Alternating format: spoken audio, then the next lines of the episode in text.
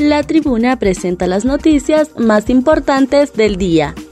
A continuación, le brindamos las cinco noticias más relevantes de este martes 25 de octubre del 2022. Retos que afronta Centroamérica a debate en el 12 Foro de Donantes en Honduras.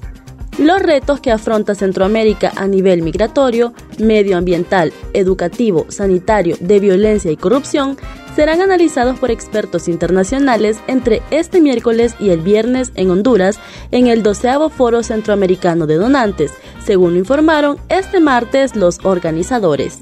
El encuentro que tendrá lugar de forma virtual y presencial reunirá a diplomáticos como la embajadora de Estados Unidos en Honduras, Laura Dogu, y la coordinadora residente de Naciones Unidas, Alice Ford como la congresista estadounidense Norma Torres y representantes de instituciones internacionales, entre otros, según la agenda del foro declaran culpable a Walter Matute por asesinato de la diputada Carolina Echeverría. El Tribunal de Sentencia Nacional por unanimidad de votos declaró este martes culpable a Walter Antonio Matute por el asesinato en perjuicio de la exdiputada Carolina Echeverría. Tentativa de asesinato inacabada en perjuicio de Wilfredo Urtecho. Salvador Narrala apoya llamado del COEP para que se acelere la llegada de la Sisi. El primer designado presidencial Salvador Narrala le dio toda la razón al Consejo Hondureño de la empresa privada COEP en relación a que el gobierno debe agilizar el proceso para que se instale en el, país la Comisión Interamericana contra la Corrupción y la Impunidad en Honduras, Sisi. Rala se pronunció en torno a este tema al ingresar al hemiciclo legislativo, donde se reúne este martes con los diputados de la bancada del Partido Salvador de Honduras, en la que no asiste el presidente del Congreso Nacional, Luis Redondo. Antisociales obligan a familias a abandonar casas en la colonia Villanueva. Varias familias son obligadas a abandonar su hogar tras recibir un plazo hasta las 2 de la tarde de hoy por antisociales del sector 2 de la colonia Villanueva, sector oriental de la capital. Los individuos advirtieron a las familias que tenían hasta las 2 de la tarde para desalojar las viviendas.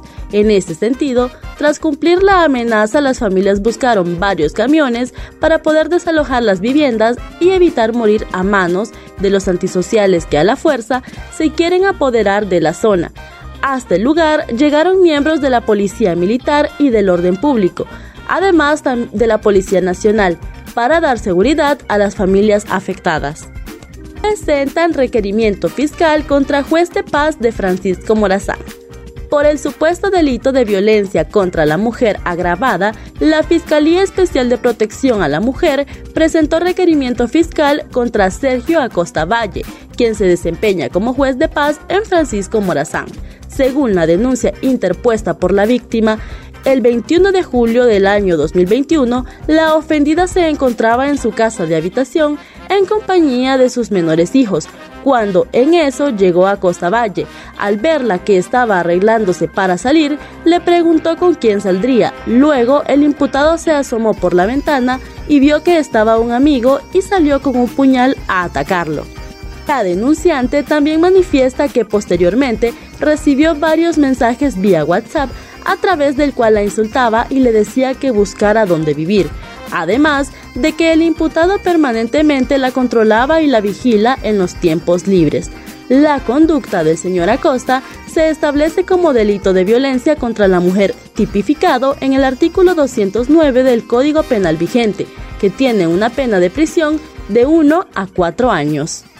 Estas fueron las cinco noticias más importantes de hoy martes 25 de octubre del 2022. Para conocer más detalles, ingrese a nuestra página web y síganos en redes sociales. Muchas gracias por su atención.